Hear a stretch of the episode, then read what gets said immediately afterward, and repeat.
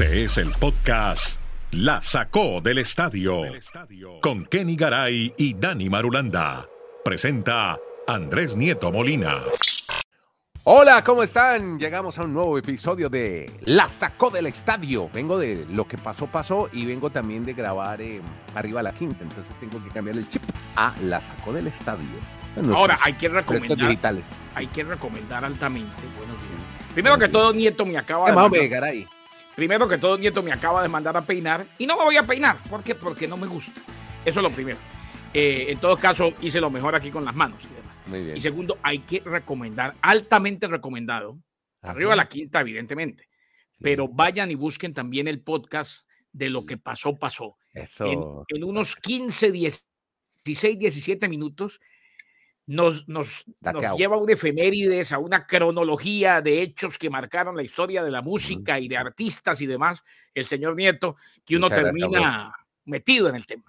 Gracias por la cuñita, muy amable. Ya vamos al episodio 1093 de este proyecto maravilloso que se llama La Sacó del Estadio. Está Dani Marulanda en el retiro, ese sí está muy bien peinado hoy. Kenny Garay.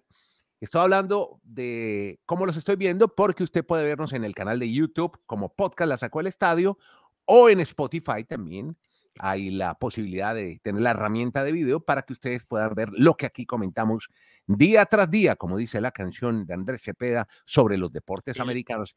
Y empecemos El hablando. señor no es que esté bien peinado, es que se acabó de bañar, Nieto. Ah, bueno, muy bien. Bueno, pero está bien. Sí, está bien. Hablemos de algo impresionante que está pasando. Bueno, dos, dos historias grandísimas en el béisbol. Una tiene que ver con Ronald Acuña. Ronald Acuña, que es impresionante lo que está pasando con este muchacho, Ronald Acuña Jr. Y también tenemos una historia buenísima de Shohei Otani, porque parece que no va a poder lanzar, ya nos cuenta Kenny Garay. Segundo jonrón de Ronald Acuña Jr., Dani Marulanda en Atlanta y Rosa los 40 dio otro, el gran Acuña. ¿Cómo está, hombre, Dani? ¿Cómo le va? ¿Qué más, Andrés? Abrazos para Kenneth, para todos. Eh, es no necesita ni peinarse, despeinado, como es, como aparezca el look de Ronald Acuña está perfecto por lo que está haciendo. Si la gente se enterara acá, lo que nos toca hacer a nosotros para salir aquí en cámara y medio va a aparecer peinados a estas horas. Pero bueno, Exacto. hablemos de lo más importante que es Ronald Acuña.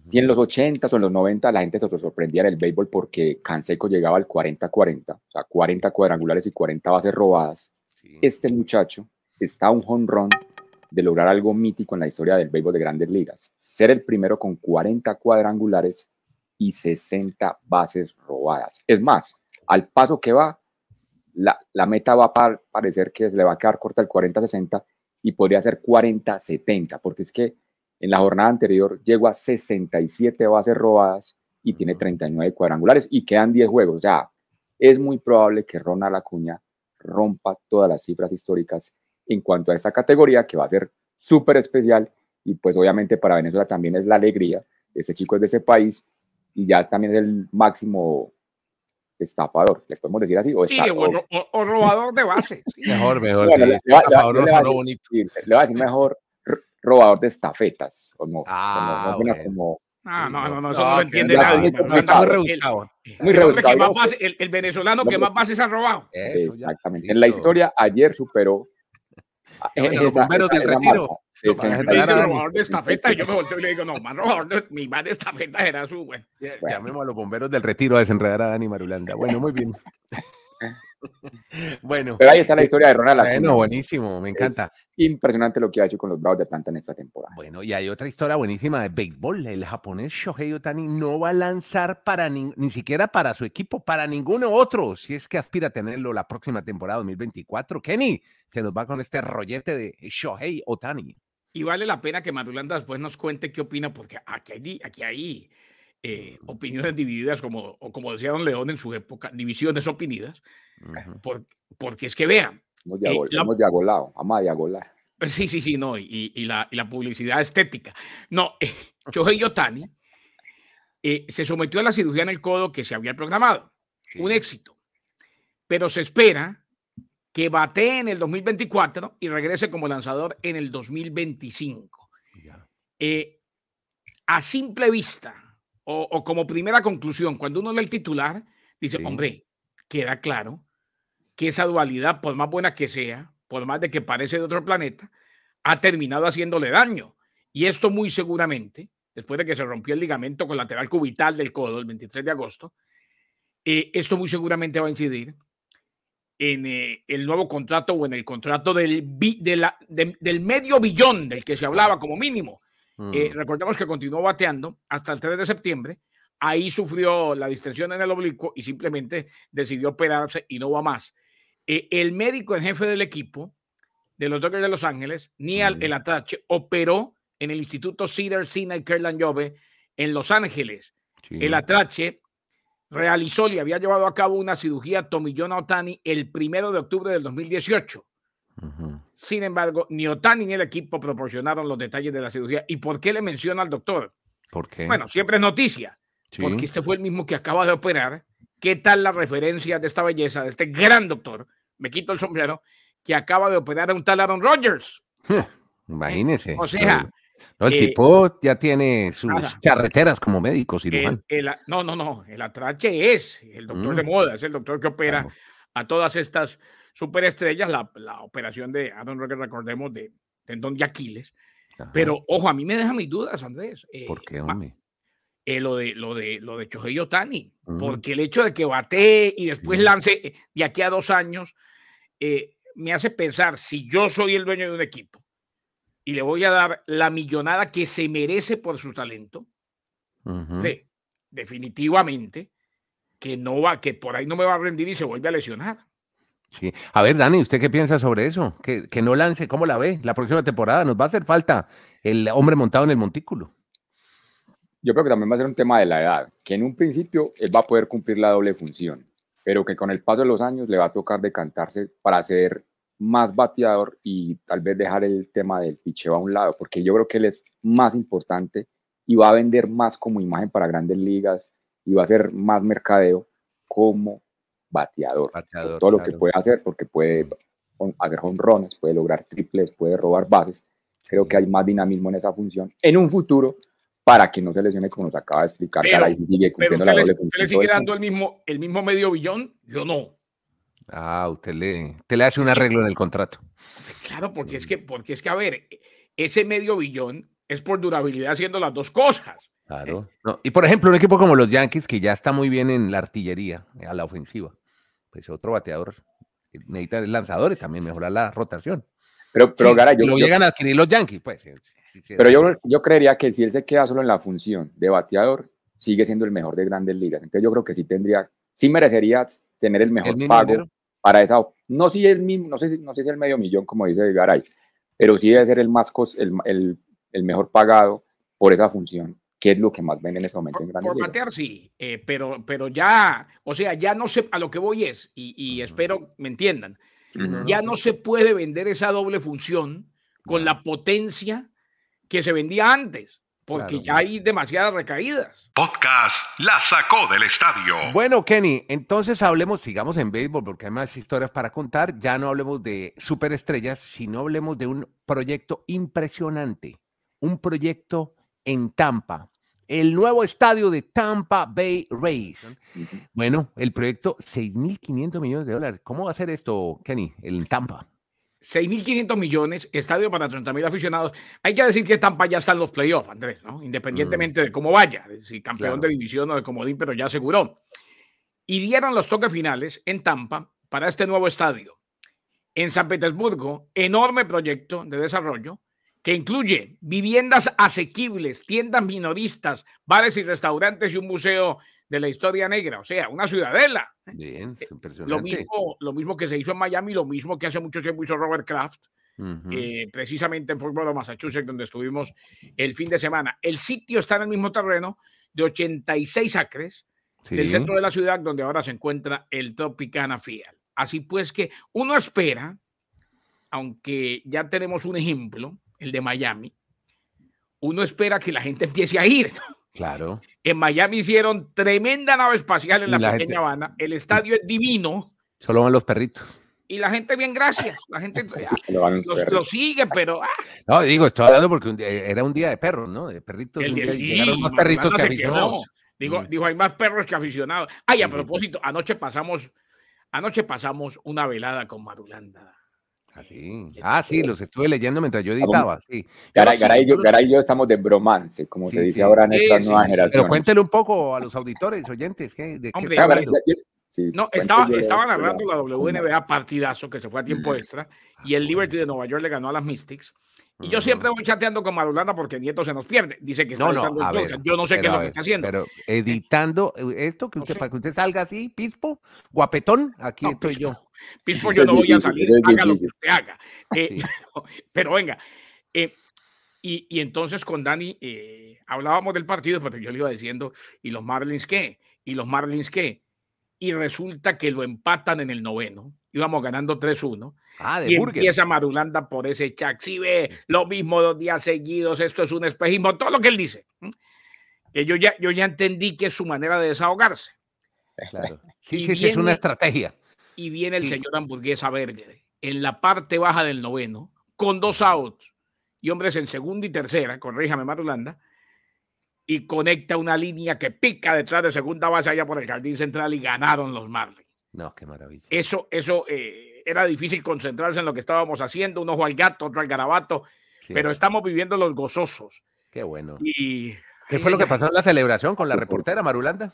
¿Con de Burger? No, no, simplemente, simplemente el baño que le hacen los jugadores, que sacan El- esos carros grandes el de, de de la, de la bebida que está tomando el señor Garay. Ojalá Sí. nos patrocine algún día. Ojalá. Se la al jugador y pues. También ahí le tocó la bañada a la reportera del canal local de la transmisión. El Ujú. señor hamburguesa, incluso Andrés y oyentes en, en el estadio hay promoción de hamburguesas a 5 dólares y cervezas a 5 dólares. Qué bien.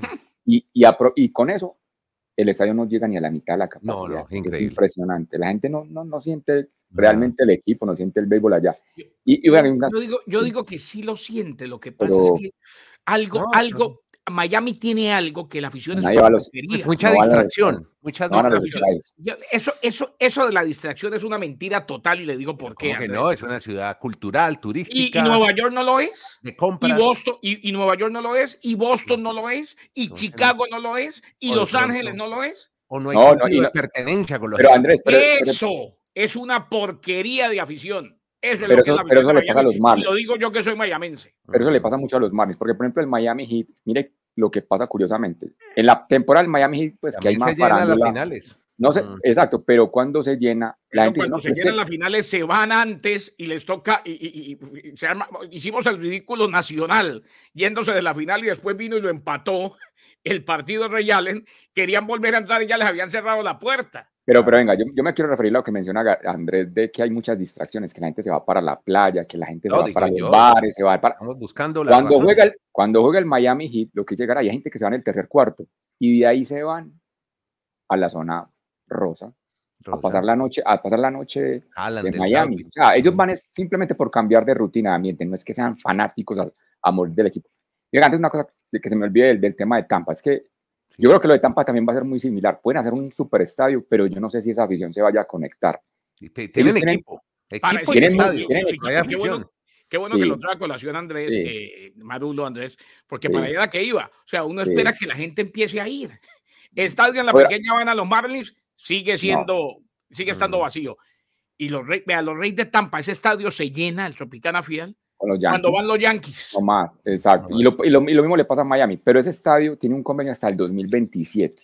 Por eso desde ya esperan que a partir del 2028 se tenga la construcción de un nuevo estadio, pero yo no sé si será tan maravilloso que van a generar mucho ambiente de pelota en Tampa, porque la gente en Florida es más fanática de los Yankees y de otros equipos que los mismos que Claro. juegan allí. Bueno, recordemos que mucha gente del norte que se fue a ir a la Florida. A exacto. Pero- pero esa- muchos ese- jubilados, Ah, retirados. Y yo, yo quisiera que no me vuelvan a presentar ese argumento de que hay mucho que hacer. Eh, en grandes no, no, son teorías. No, no, no, y es la misma teoría que presenta Sebastián Martínez Christensen. Y, eh, yo, yo no creo en eso. Sí, claro que hay que hacer en Miami y en Nueva Mm, York. No, no, muy- ya, yo- tres veces más que en Miami. Tres veces más, más y, la, y la cultural gente llena el Yankee Stadium. más, Y, y- e inclusive los Mex tienen la vida nocturna en Nueva York no, es la la número uno del mundo. la vida nocturna y la vida diurna. sí. Ópera, teatro, Broadway, no, cine, lo que usted quiera. me- no, y que me dice usted que vivió allá, Andrés, Boston. No, es una, una En maravilla. Boston también. hay que hacer de todo. Los Ángeles, Exacto. Chicago, Chicago es una maravilla. O sea, no, Mm. eso, eso es excusa. No hay arraigo, no hay. Bueno, tranquilo, tómese una agüita de tisana. Bueno, nos vamos entonces ahora para el fútbol americano y ya hablamos de Nick Chubb, de la lesión, porque parece que no va a seguir jugando. Pero antes, Dani Marulanda nos va a contar qué hacía Carvin Hunt visitando a Nick Chubb en, eh, justamente en el campamento de los Browns de Cleveland. ¿Qué hacía el señor Hunt? Cuénteme. Es que Hunt ha sido un jugador que en los últimos años ha jugado con el equipo de los Cleveland Browns. Para esta temporada no llegaron a un acuerdo porque Chubb era el titular y Hunt entraba como una función secundaria. Pero dada la lesión de Chubb, que ya ahora nos va a contar todos los detalles, sí. probablemente Karim Hunt sea la primera opción de quedar con el puesto para reemplazar a ese running back. Karim Hunt, porque ya lo conocen, ya saben lo que puede hacer, y si llegan los números, o sea, si la parte del contrato laboral llega a un acuerdo por la parte económica, pues Karim Hunt sería el reemplazo para lo que sigue en la temporada de los Cleveland Browns. Ahora, hablando de la lesión, lo anunció ya Kevin Stefanski, simplemente era ratificar lo que queda fuera el resto de la temporada. Va a requerir cirugía eh, después de que se lastimó el Monday Night Football y una rapidita de Hunt. Eh, definitivamente, eh, el mundo de hoy vive un doble discurso y una hipocresía terrible. Lo de Karim Hunt queda claro, ratificamos una vez más, no lo estoy juzgando, estoy simplemente comentando el hecho como tal. Sí que cuando se tiene mucho talento, el lazo es mucho más largo, Andrés. Mm. Eh, y, la gente mira para el otro lado de muchas cosas. Este Karim este sí cometió un delito. Este sí pateó a una mujer en el lobby de un hotel y el video está ahí. Este no, eh, eh, la gente habla del delito de Rubiales, no, delito este. Y resulta mm. que ahora va a ser el titular de los Browns de Cleveland. Doble discurso. ¿Por qué no nos escandalizamos por eso? Sí, señor. Bueno, muy bien. Sigamos ahora y nos cambiamos de deporte porque vamos a hablar de tenis. ¿Y qué está pasando en tierras tapatías, donde una jovencita colombiana sigue destacándose por su tenis? Dani Marulanda. Vamos con los populares dichos de pez en el agua se siente Emiliana Arango en Guadalajara. Me, dio por consultar. Pero no diga que lo de la altura, diga que está mejorando su nivel. Ah, pero no, es que. No, pero. Es, condiciones, nieto. No, pero me pareció muy curioso porque escuché varios periodistas especializados en tenis porque esa irrupción tan maravillosa de Emiliana Arango en ese torneo es que le ha ganado. Le ha ganado a dos top 50. Nunca en la historia le ha ganado una top 50. Y aquí ganó. Primero le ganó a Anastasia Potapova, lo reseñamos en el episodio anterior, mire cómo he aprendido, en el episodio anterior. porque esto va y, ahora, y ahora en este episodio reseñamos que le ganó a la 38 del mundo, a Sloane Stephens, esta estadounidense que alguna vez fue 3 del mundo. En el 2018 fue la número 3 del mundo. Ella ganó incluso el Gran Slam del, del Abierto de los Estados Unidos, el US Open. Sí. Entonces algunos decían, venga, de pronto tenga que ver que Emiliana físicamente estaba imponente y Sloane se veía como más cansada. Entonces argumentaban si la altura de Guadalajara, pero es que no es una ciudad muy alta, es, casi como Medellín, son 1560 metros sobre el nivel del mar, casi es lo mismo que la ciudad de Medellín, pero Emiliana, como nació en esa ciudad de Medellín, pues está acostumbrado a eso y Eslovan nació a, a, nivel del mar, en Plantation. Plantation es Florida, es el lugar donde. al lado, al lado de, de, Sunrise. Bueno, ya es 38 del mundo. Sloan, pues, pues, no, no es un mal ranking, pues eh, tiene que estar dentro de las 10 primeras y de más deporte, porque aquí hablamos de todos los deportes, mis queridos amigos, tenemos a una atleta nigeriana que se destacó en Eugene, Oregon, este fin de semana, en eh, los 110 metros con vallas, pero parece que, que hay un lío, se llama Amusan, Toby Amusan. Dani, cuéntenos, ¿qué le pasa a ella? ¿Cuál es el problema que tiene? Esa atleta nigeriana, Toby Amusan, pues incluso tiene el récord en ese momento de los 100 metros con vallas. Es la campeona mundial. El fin de semana se ganó la Liga de Diamante pero la entidad que regula World Athletics, que se encarga como de la integridad, de que todo sea ético, sin el fair play, sin que los atletas estén dopando, hay una regla donde los atletas cada año tienen que estar en tres controles del dopaje, sorpresa. Y resulta que Toya Musan en ese último año, los tres se los saltó, no se presentó a ninguno de ellos. Qué tan querido. entonces, entonces a la gente de World Athletics parece muy llamativo, pero ¿por qué? Le llama la atención, sí. sí. ella, y ella después argumentó, no, pero venga, yo después hice una prueba y, y no tuve problema y entonces ya ante, al presentar ese recurso la dejaron competir.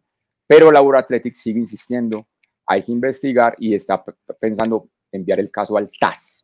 Y si envían el caso al TAS es para reglamentar esa situación de Tobia Musan, pues que está superando a todas en esa modalidad, pero tiene esa situación. No se está haciendo el control del dopaje como lo requiere la World Athletics. Muy bien, y voy a destacar ya para el cierre del podcast a un eh, arquero que se llama Iván Provedel. Mm. Ayer Sí, iba qué buen gol. el Atlético de Madrid le ganaba 1 por 0, se estaban sacando un, un triunfo buenísimo ante la Lazio de Roma y este señor salió de la nada. Iván Provedel, arquero de la Lazio, tremendo cabezazo en el último suspiro, un golazo de arquero, minuto 95, muchachos. Segunda vez en la historia de la Champions que anota un arquero no de penal. Exacto. Eso es, Y que lo, eso es lo interesante. Y Provedel fue delantero hasta los 15 años. Bueno, con razón Mm. le Y metió a- ese cabezazo tan... Y, Y y había anotado un gol similar en la Serie B. Ah, vea usted. Vea. Bueno, muy bien. Con, ese, con esa figura queríamos terminar este podcast que se llama La sacó el estadio. Hablamos de todos los deportes, hasta de fútbol. ¿vio? Con Hoy Iván juega mi Provedel, equipo. ya, comenzó la Champions. eh, hoy juega mi equipo en Alemania. eh, no le gusta que diga hoy, pero lo digo. Sí. Eh, no, no, yo no tengo equipo en No, Alemania. les diga en el episodio de hoy. En el episodio de hoy, No, no, en el el- episodio, porque esto es a cualquier hora. Usted lo puede ir en la tarde, en la noche, en el metro, en el Mejor bus, en dicho, El episodio 1093. Mm, lo que le quiero decir es que eh, eh, mi equipo en Alemania, el equipo con el que simpatizo, porque amar solamente amo al Bucaramanga, ajá. Mm, Unión Berlín ¿eh? está jugando. Champions. Y eso, eso sí que es un noticional. Este equipo, ¿sabe por qué lo admiro tanto? ¿Por qué lo admira tanto? de Conference. A- ascendió. Ha hecho todo el proceso. e hizo todo el proceso, calificó, clasificó a Conference. Sí. Próximo año, a Europa League. Sí. Ahora la Champions. Si se diera que no se va a dar, este sería el año del título. Y mientras ellos juegan Champions, el otro equipo, el más grande de Berlín, el Hertha, sí. Está en la B. Ah, ahí tiene. Bueno, Garay, Ay, mi quedó. ahí lo Bueno, tiene atrás, ahí ahí atrás, va. no, ahí a la izquierda, lo, lo veo ahí, la, el Lo gorrito de los Marlins. aquí El de está, los aquí Marlins, está, el de venga, los Marlins. Venga, venga. el De los Marlins que está. Va, va, más, va más gente para nosotros que para los Marlins. Aquí, Ahí, lee aquí. ahí, Eso. ahí. Aquí está el Baki. Haga clic en el Baki y déjenos su aporte. Si usted no lo ha hecho, hágalo. Hombre, eh, no toma mucho tiempo y apoya a esta casa periodística. Cualquier aporte sigue, cualquier aporte sirve. Haga clic en el Baki y ahí nos lo deja. Y además, don Andrés, gracias a la gente que sigue mandando saludos y que se suscribe a nuestro canal de YouTube de la Sacó Eso. del Estadio Podcast para ver a Marulanda todos los días bien peinadito. Así es. Muy bien, muchas gracias a todos. Dani hoy indoor estuvo desde el retiro con Kenny Garay y Kenny Garay en Bristol, Connecticut. Hay otro Bristol. Ayer aprendí algo nuevo que hay otro Bristol en Estados Unidos, no solamente. Este, varios, creo que, hay creo que hay varios. hay hay varios. Eso es como Springfield. Cuando uno dice los Simpsons son de Springfield y uno va a ver el mapa y hay como Oh. 20 Springfield en Estados Unidos. No, no, y ponga Woodstock. Ah, no, eso también puede Y verá. un día, un día un periodista aquí en Colombia decía, yo estoy en Woodstock, aquí donde se hizo el gran festival, y no era. Y el Él estaba en Woodstock aquí en Nueva Inglaterra, soy Woodstock, Nueva York. Bueno, y hay Bogotá, New Jersey. A ustedes muchas gracias. Y Lima. y Lima también. Gracias, Dani. Está Kenny en Bristol y Andrés Nieto desde Santiago. 20 de octubre comienzan aquí los Juegos Panamericanos. Muchas gracias a todos por seguir este podcast A un mes. que se A un llama mes de los Panamericanos. A un mesecito nomás. La sacó el estadio. Muchas gracias. Podcast La sacó del estadio